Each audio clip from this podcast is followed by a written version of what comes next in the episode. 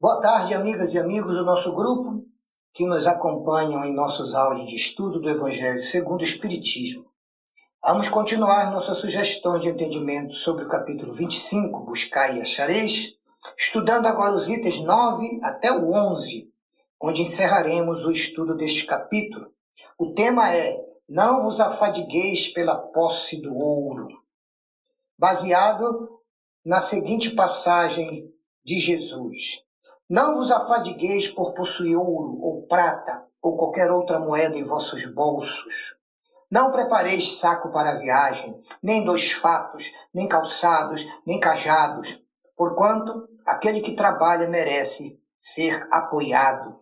São preventivos de Jesus para que os seus enviados saiam a pregar e fiquem imbuídos de autoconfiança, de fé na providência divina e da certeza do amparo espiritual em suas tarefas de trabalho na obra do Cristo. Ao entrardes em qualquer cidade, continua Jesus, procurai saber quem é digno de vos hospedar, e ficai aí na sua casa até que partais de novo. Entrando na casa, saudai-a dessa maneira. Que a paz seja nesta casa. Se a casa for digna disso, a vossa paz virá sobre ela. Se não for, a vossa paz voltará para vós. É claro que essas recomendações dadas por Jesus há mais de dois mil anos eram específicas para o bom andamento da divulgação da Boa Nova naquele momento histórico da Terra, a ser realizada por seus apóstolos e discípulos mais próximos. Porém, de acordo com os costumes do Oriente, daquela época e região, e ainda com os seus acidentes geográficos, ambientação cultural e costumes de hospedagem e acolhimento de viajantes que eram bastante comuns nos tempos antigos. Quando alguém não vos queira receber, continua Jesus, nem escutar, sacudi o pó das vossas sandálias ao sair dessa casa ou dessa cidade.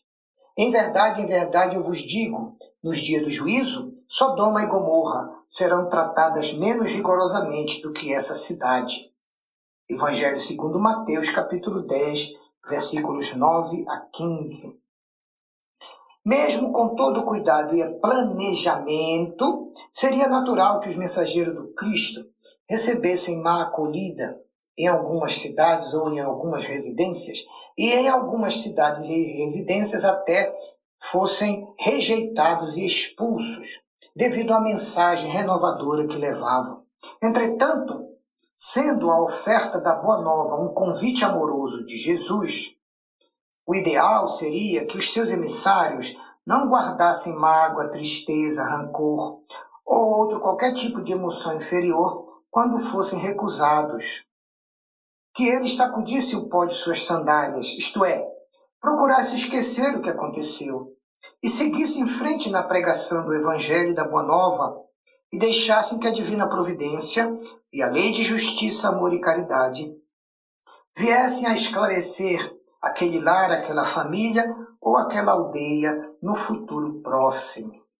Naquela época, essas palavras de Jesus nada tinham de estranhavam e de estranhável, porque elas estavam adaptadas exatamente aos hábitos, costumes, tanto do aquele povo do Oriente como daquela época. Então, os seus apóstolos, seus discípulos, quando foram mandados pela primeira vez anunciar a Boa Nova, receberam essas orientações exatamente de acordo com a necessidade do local e do momento. Elas estavam de acordo com os costumes patriarcais do Oriente, onde o viajor sempre encontrava acolhida nas tendas, nas aldeias e nas cidades. Naqueles tempos, o número de viajantes não era tão elevado como os de hoje. Já entre os povos modernos, com o desenvolvimento da circulação, houve-se de criar costumes novos. Os dos tempos antigos somente se conservam hoje em países longínquos, onde ainda não penetrou o grande movimento, as grandes estradas, as grandes estradas de ferro. Se Jesus voltasse hoje, É óbvio, já não poderia dizer as mesmas palavras aos seus apóstolos. Ide pregar a minha mensagem, mas não vos preocupeis pelo caminho com as provisões. Deus a tudo proverá.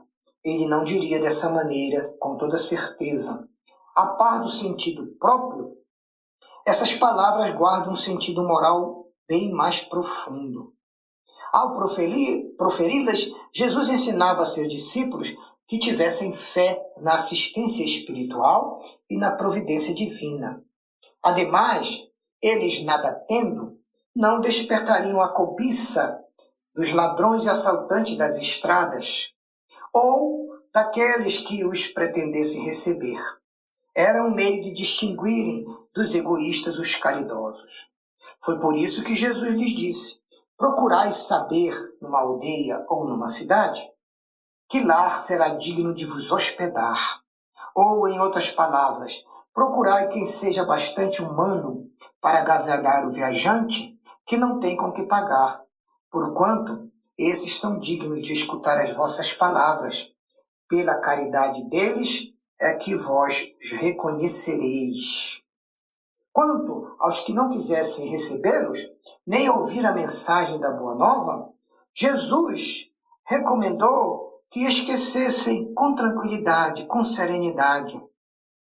Jamais Jesus recomendou aos apóstolos e discípulos que os amaldiçoassem, que os obrigassem a aceitar a mensagem, que usassem até de violência e de constrangimento para os converterem. Não.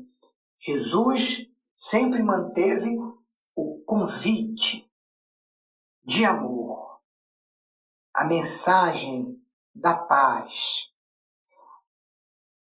ele pediu que seus apóstolos e discípulos pura e simplesmente fossem embora sem nenhum ressentimento e continuasse a jornada à procura de pessoas de maior boa vontade. A mesma coisa nos dias atuais vive o Espiritismo, dizendo isso aos seus propagadores e divulgadores. Não violenteis nenhuma consciência, Pregai a doutrina, esclarecei o que seja necessário e deixai ao livre-arbítrio de cada um a aceitação ou não da vossa mensagem. A ninguém recomendo o Espiritismo, a ninguém forceis para que deixe a sua crença, a fim de se tornar espírita. Muito menos condeneis os que não pensam como vós. Acolhei os que venham ter convosco e deixai tranquilos os que vos repelem. Lembrai-vos sempre das palavras de Jesus Cristo. Outrora o céu era tomado com violência, hoje o é pela brandura. São esses os ensinos do Evangelho segundo o Espiritismo, no capítulo 25, Buscai e achareis, todo ele baseado em palavras de Jesus em dois grandes discursos. O maior de todos, o Sermão da Montanha, que está nos capítulos 5, 6 e 7 do Evangelho segundo Mateus, e lá na frente, o discurso Ide e Pregai, exclusivamente dado aos doze e mais alguns discípulos próximos é um discurso de recomendação aos missionários da mensagem de Jesus pelo mundo. Por isso é um discurso bem mais pesado, bem mais exigente, bem mais enérgico. Temos que ter sempre em mente quando formos estudar este capítulo número 10 do Evangelho segundo Mateus, que contém o sermão de Jesus conhecido como Ide e Pregai. São esses, meus irmãos, os comentários que teríamos a fazer desses itens que encerram o capítulo 25. Esperamos em Cristo que todos possam ouvi-los e entender melhor as palavras de Jesus e as recomendações do Espiritismo, pedindo a Deus que a todos nos abençoe e a Cristo Jesus que nos ilumine com a luz do Evangelho em nossas mentes e corações. Muito obrigado a todos. Graças a Deus.